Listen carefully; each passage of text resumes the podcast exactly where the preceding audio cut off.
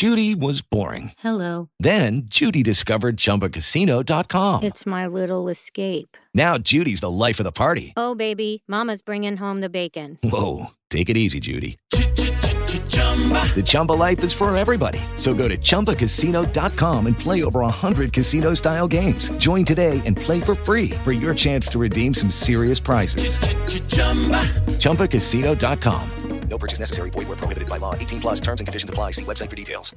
Amigos, si de fútbol quieres saber, la historia tienes que conocer. Soy Víctor Landeros. Bienvenidos a una emisión más de Historias detrás del deporte, en donde platicaremos la participación en esta ocasión de la selección mexicana y un poco del contexto de lo que sucedía, sí, no solamente en nuestro país, sino en el mundo, para poder entender que el fútbol o cualquier deporte siempre está ligado de una o de otra manera a ello. Y bueno, en esta ocasión iniciaremos platicando de Chile 1962. Ya pasamos por el 58 en Suecia, nuestro primer empate. Tuvimos la oportunidad de irnos también con un triunfo ahí en esos años. Pero ¿cómo fue la elección de esta sede para regresar a América Latina? Pues tras los reclamos realizados por las federaciones americanas por haber otorgado, como ya lo habíamos platicado, la Copa del Mundo a Europa en dos ocasiones, en Suecia, en Suiza 1954 y Suecia 1958, pues bueno, en esta ocasión se buscaba que la sede fuera una sede en América Latina, con justa razón, ya que aquí es en donde había iniciado el torneo.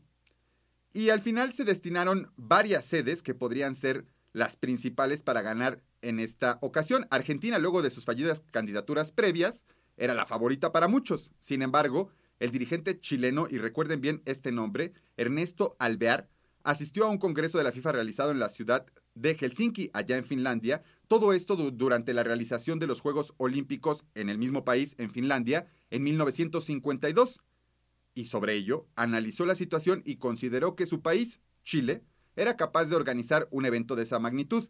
Y puso como ejemplo, justamente a Finlandia, que pudieron albergar un evento de nivel global, siendo similar por su pequeñez y su apartamiento, al menos a la sociedad. Bueno, pues Chile inscribió su candidatura sabiendo que podían competir en 1954, al igual que Argentina y Alemania Federal, que posteriormente desistió para evitar un boicot sudamericano como ya lo habían hecho en 1938.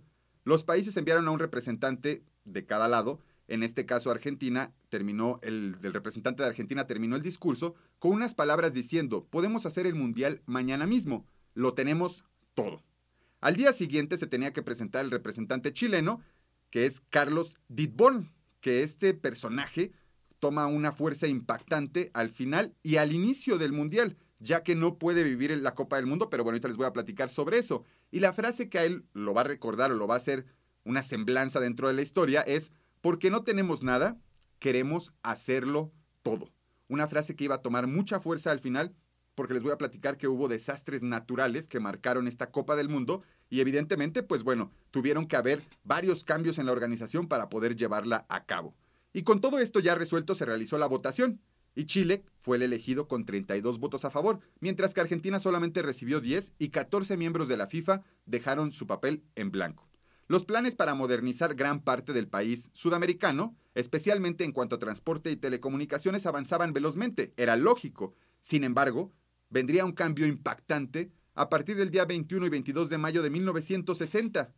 1960, con el terremoto de Valdivia, que afectó a todas las ciudades al sur de Talca, provocando cerca de 2.000 fallecidos y 2 millones de afectados, algo muy similar a lo que vivimos hoy en día con el pueblo turco y sirio. Están pasándola muy mal. Pero bueno, el 18 de enero de 1962 se tenía que realizar ya el sorteo para poder hablar de lo que íbamos a hacer en la FIFA o en los grupos que se iban a organizar para llevar a cabo este mundial. Y todo esto se llevó a cabo en el Hotel Herrera. ¿Y qué pasaba en nuestro país y en el mundo cuando esto sucedía en Sudamérica? Se cumplía el centenario aquí en México de la Batalla de Puebla. También la acabamos de celebrar. El presidente de la República en aquel entonces era Adolfo López Mateos, quien fue el encargado, escuche bien, de recibir la visita del Estado del presidente de Estados Unidos, de un personaje muy importante, John F. Kennedy, y su esposa Jackie, que vinieron a la Ciudad de México en donde fueron recibidos por el presidente y visitaron varios lugares como el Zócalo, el Monumento a la Revolución, el Museo de Antropología y hasta la Villa de Guadalupe. Un tema polémico y que hoy en día sigue vigente, no solamente las visitas de los presidentes estadounidenses a nuestro país, sino el actuar de los presidentes de aquella nación. Pues bueno, déjame contarte que el presidente americano, ese mismo año, en 1962, en Washington, D.C., en Estados Unidos, ordenó el embargo contra el régimen de Cuba, debido al carácter comunista que éste tenía. Y mientras esto sucedía, en La Habana se firmaba un acuerdo de protocolo entre la Unión Soviética y Cuba para el intercambio de aproximadamente 60 millones de dólares en aquel año. Interesante, ¿no? Pero con más y con todo esto y más, vamos a regresar después de escuchar esta cancioncita.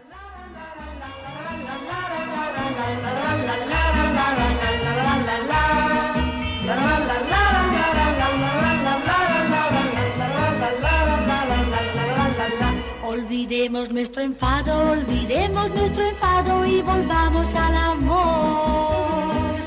Porque si no es a tu lado, porque si no es a tu lado, ¿dónde voy a estar mejor?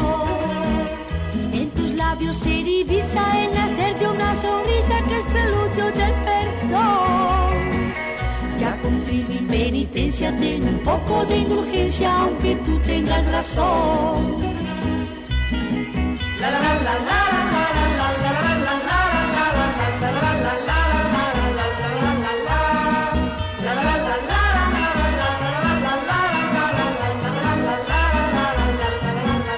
Olvidemos nuestro enfado, olvidemos nuestro enfado y volvamos al amor. Porque si no es a tu lado, porque si no es a tu lado, ¿dónde voy a estar mejor? Ya no hay nubes de tormenta, sale el sol que nos calienta y funde el hielo en tu corazón. Y de nuevo de la mano vamos al país lejano de los sueños de ilusión.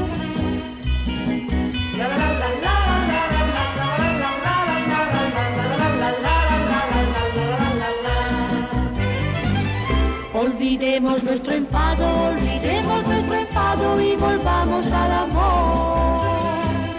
Porque si no es a tu lado, porque si no es a tu lado, ¿dónde voy a estar mejor? Ya no hay nubes de tormenta, sale el sol que nos calienta y pone el hielo en tu corazón. Y de nuevo de la mano vamos al país lejano de los sueños de ilusión. La, la, la, la.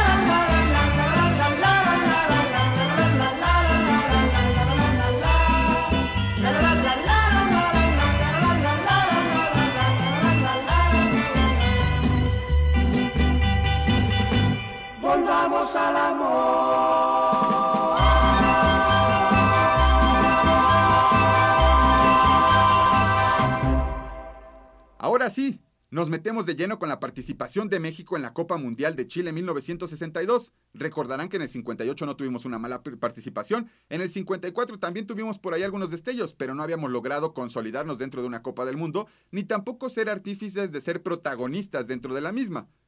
¿Qué pasaba con la selección mexicana?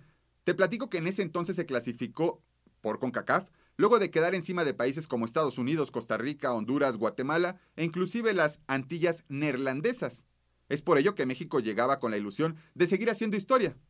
Pues luego de que en Suecia 1958 consiguió su primer punto en el certamen, para 1962 se quería hacer historia.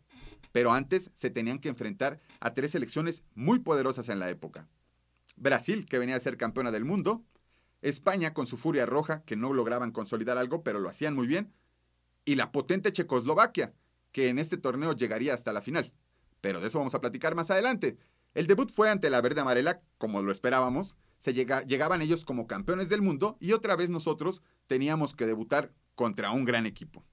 Aunque para esta ocasión la verdad el partido fue un poquito más parejo, si lo podemos llamar así.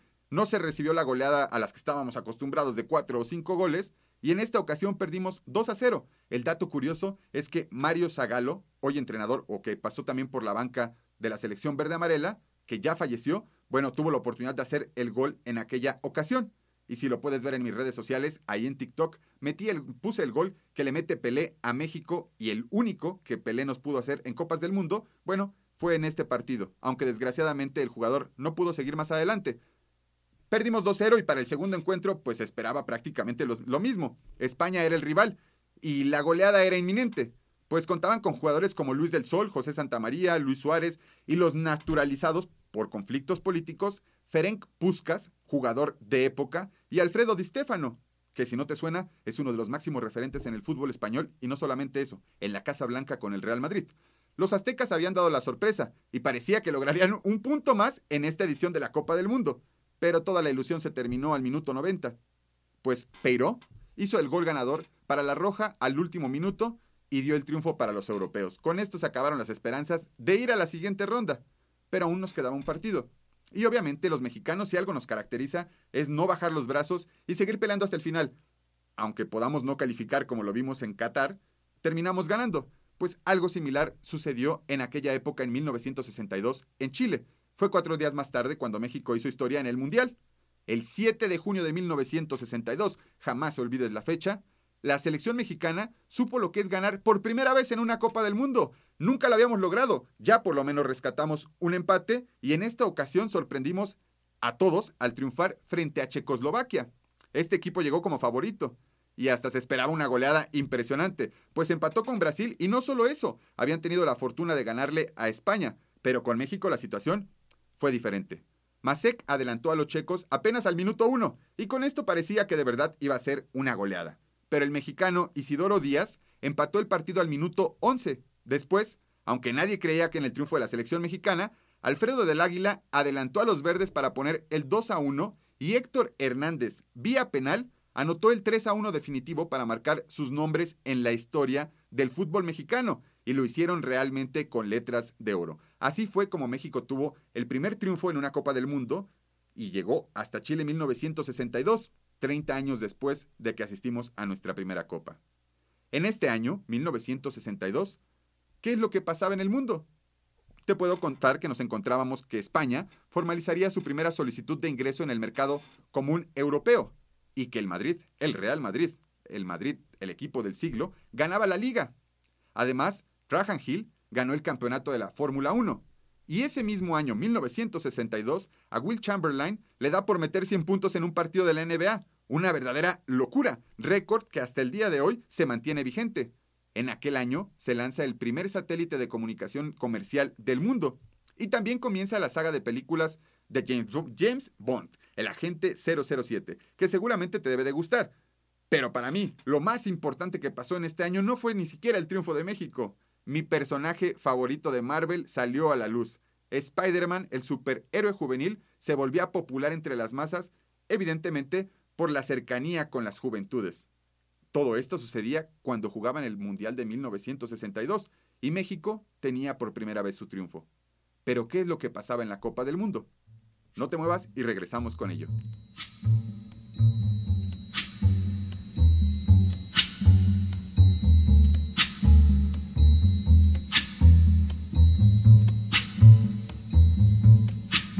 When the night has come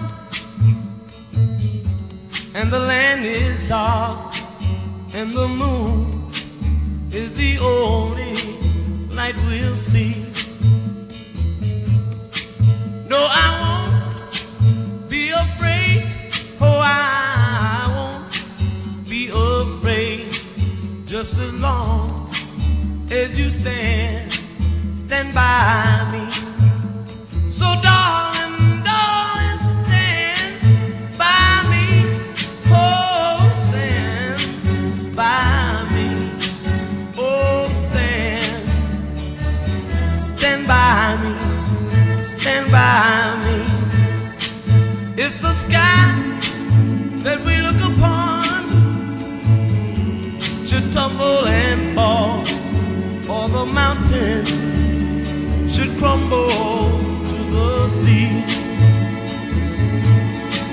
I won't cry, I won't cry, no, I won't shed a tear. Just as long as you stand, stand by me. And all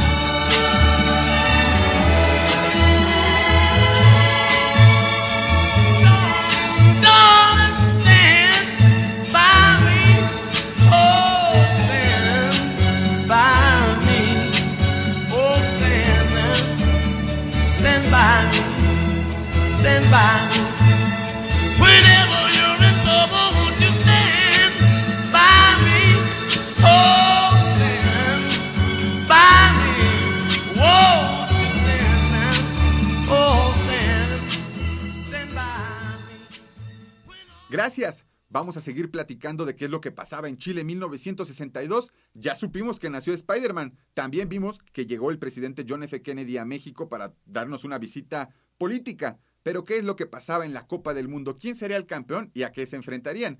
Pues en la final llegaron dos equipos muy importantes. Para hablar del fútbol, siempre hablamos del Rey Pelé. Y déjame contarte que esta fue la segunda Copa del Mundo que el Rey pudo levantar. Quizás no siendo el protagonista dentro del juego, porque en el segundo partido que tuvieron dentro de esta Copa frente a Checoslovaquia, le hicieron una lesión brutal. Casi, casi le rompieron la rodilla, lo dejaron un año fuera de las canchas al gran jugador, al gran astro brasileño, y con esto ya no pudo jugar la final enfrentando a Checoslovaquia. Los mismos checos fueron los encargados de meterle este patadón que lo dejaría fuera, y con ello nacerían también las tarjetas. Era un punto importante, ya que veías a jugadores de gran calidad que eran muy buenos y al minuto 5 les estaban rompiendo la nariz, una oreja o algo para que ya no pudieran seguir en el campo y evidentemente ganaban un poquito los rivales. Pues en 1962, después de todo lo que estaba pasando, llegaba la final entre Checoslovaquia contra Brasil. El elenco, entrenado por Aymor Moreira, que es el entrenador de Brasil, se había planteado en el último partido tras ganar el Grupo C, que compartía también con el finalista Checoslovaquia, en donde empataron 0-0. A México le ganó por un contundente 2 0 y con España tuvieron complicaciones al ganar solamente 2 1.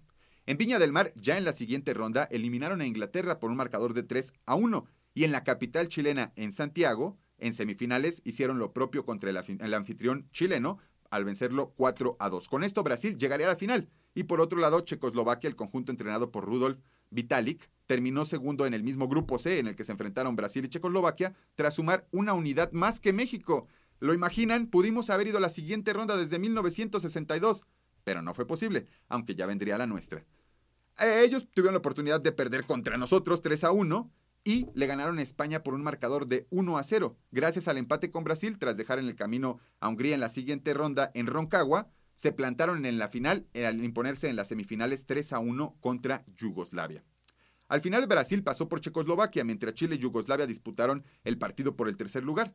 La tarde del 17 de junio de 1962, Brasil obtenía la tan ansiada Copa Jules Rimet al vencer por tres goles a uno a su rival, un día antes, la notable actuación de la selección chilena le permitió a ellos obtener el tercer puesto del campeonato nacional al vencer a Yugoslavia por un gol a cero en el Estadio Nacional, repleto obviamente de gente. Imagínate, si nosotros pudiéramos jugar el partido por el tercer lugar en el Estadio Azteca, seguramente estaría lleno de almas y seríamos más de 120 mil personas alentando para que pueda ganar nuestra selección. El evento deportivo constituyó una gran fiesta para la sociedad chilena, obviamente después de todo lo que habían pasado. Se organizaron barras, se compusieron canciones y la televisión, por primera vez, hizo su aparición en forma masiva al transmitir los partidos en directo, los que fueron vistos por miles de chilenos en las calles donde se pusieron televisores para que todos se pudieran acercar. De esta forma, se dejaba atrás la tragedia del terremoto de 1960 en Valdivia y el país le hacía honor a la frase de Carlos Dittborn. ¿Se acuerdan? Porque no tenemos nada, queremos hacerlo todo. Y sí, no tenían nada después de ese temblor y pudieron construir una ciudad completa para tener las mejores instalaciones para recibir al mundo. Como no todo va a ser alegría en el obituario y lo sabemos, encontramos que en este año 1962 hubo muertes importantes. ¿Te suena Marilyn Monroe? Exacto, Marilyn Monroe murió en este año y Niels Bohr, uno de los grandes de la física, que inclusive fue premio Nobel, también dejaba de existir. Al hilo de la música hay que sumarle que tenemos durante el año 1962, como se decía antes, a Ringo Starr, que es quien coge las, las baquetas de los Beatles, cerrando la formación que todo el mundo hoy conoce. En aquel entonces apenas grababan su primer disco y después se volvería un fenómeno social, cultural y brutal lo que lograba esta banda a nivel global. Y al final, bueno, los Beach Boys editaban su disco Surfing Safari y este mismo año se funda la banda de rock and roll más importante del mundo, o al menos ellos se hacen llamar la banda más importante del mundo. Pero a la fecha creo que pocos discuten que no lo son.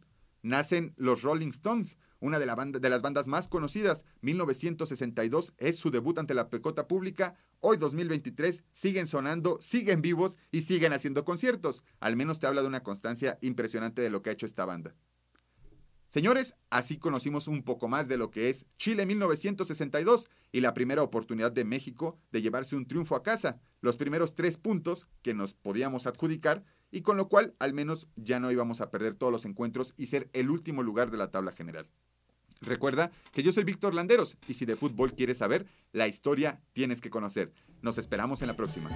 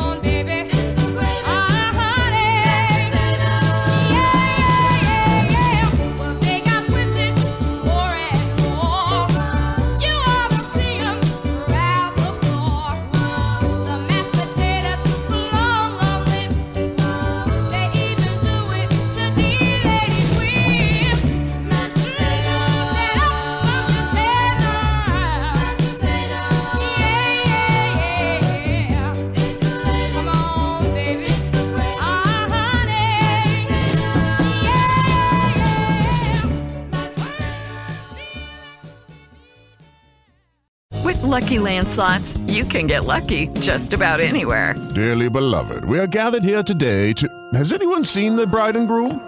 Sorry, sorry, we're here. We were getting lucky in the limo and we lost track of time. No, Lucky Land Casino, with cash prizes that add up quicker than a guest registry. In that case, I pronounce you lucky. Play for free at LuckyLandSlots.com. Daily bonuses are waiting. No purchase necessary. Void where prohibited by law. 18 plus. Terms and conditions apply. See website for details.